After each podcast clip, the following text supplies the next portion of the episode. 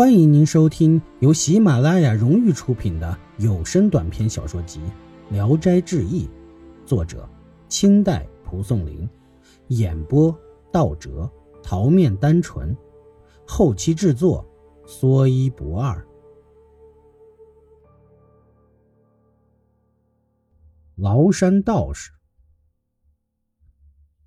县里有个姓王的书生，排行第七。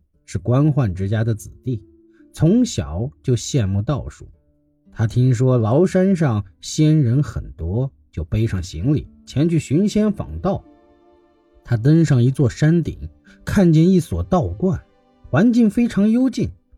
有一个道士坐在蒲团上，白头发垂到脖颈上，神情相貌清爽高超。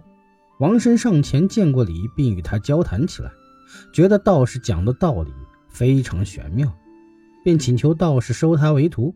道士说：“恐怕你娇气懒惰惯了，不能吃苦。”王生回答说：“我能吃苦。”道士的徒弟很多，傍晚的时候都集拢来了。王生一一向他们行过见面礼，就留在了道观中。第二天凌晨，道士把王生叫去，交给他一把斧头。让他随众道徒一起去砍柴，王生恭恭敬敬地答应了。过了一个月，王生的手脚都磨出了厚厚的老茧，他再也忍受不了这样的苦累，暗暗的就产生了回家的念头。有一天傍晚，他回到观里，看见两个客人与师傅共坐饮酒，天已经很晚了，还没有点上蜡烛，师傅就捡了一张像镜子形状的纸。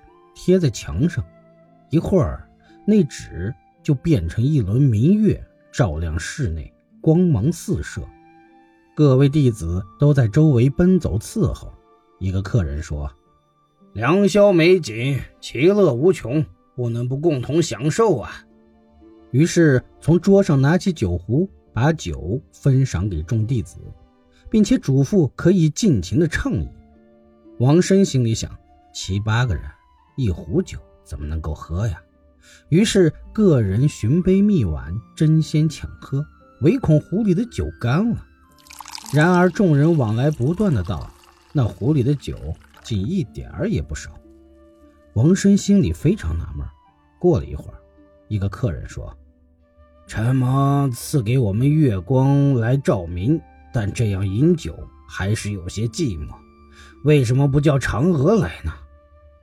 于是就把筷子向月亮中扔去，只见一个美人儿从月光中飘出，起初不到一尺，等落到地上，便和平常人一样了。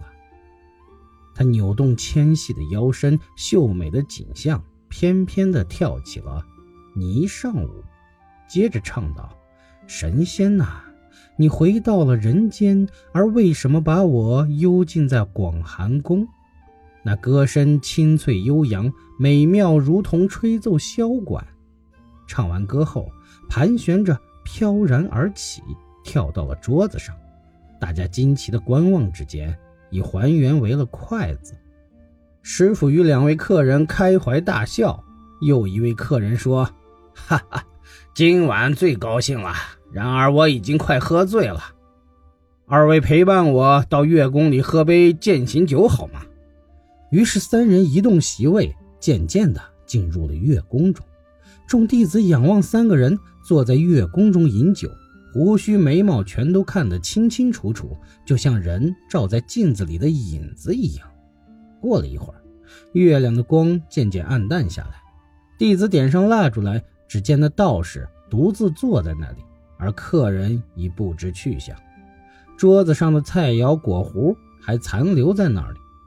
那墙上的月亮只不过是一张像镜子一样圆的纸罢了。道士问众弟子：“喝够了吗？”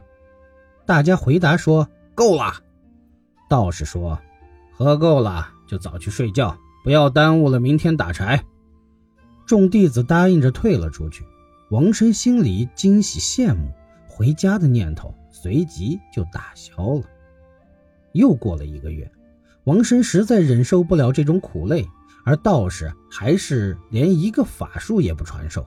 他心里实在憋不住，就向道士辞行说：“弟子不远数百里来拜仙师学习，即使不能得到长生不老的法术，若能学习点小法术，也可以安慰我求教的心情。如今过了两三个月，不过是早上出去打柴，晚上回来睡觉，弟子在家中从没吃过这种苦啊。”道士笑着说。我本来就说你不能吃苦，现果然如此。明天早晨就送你回去。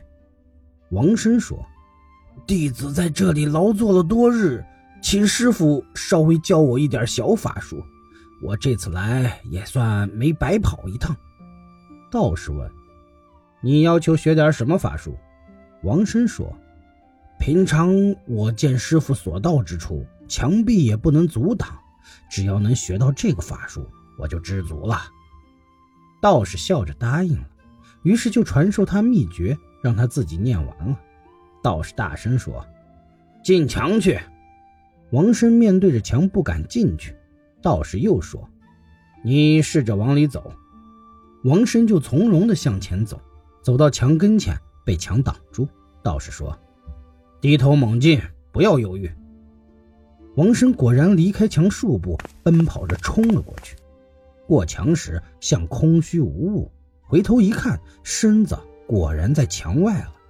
王生非常高兴，回去拜谢了师傅。道士说：“回去后要劫持自爱，否则法术就不灵验了。”于是就给了他些路费，打发他回去了。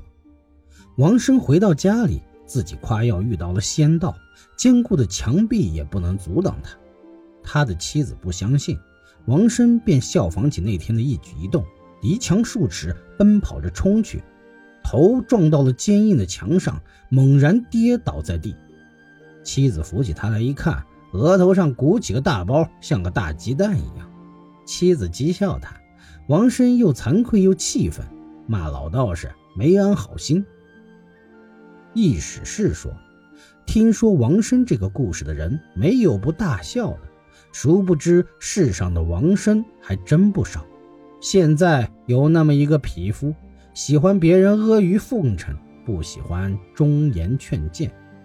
于是那些阿谀奉承的小人就乘上那些可以逞威扬暴的伎俩来迎合他，并骗他说，靠着这个本事就可以横行无阻了。一开始实验都小有灵验。于是就说天下之大都可以像这样横行，真是一个不碰南墙不回头的人呐。本集演播到此结束，谢谢您的收听，喜欢请点赞、评论、订阅一下，谢谢支持。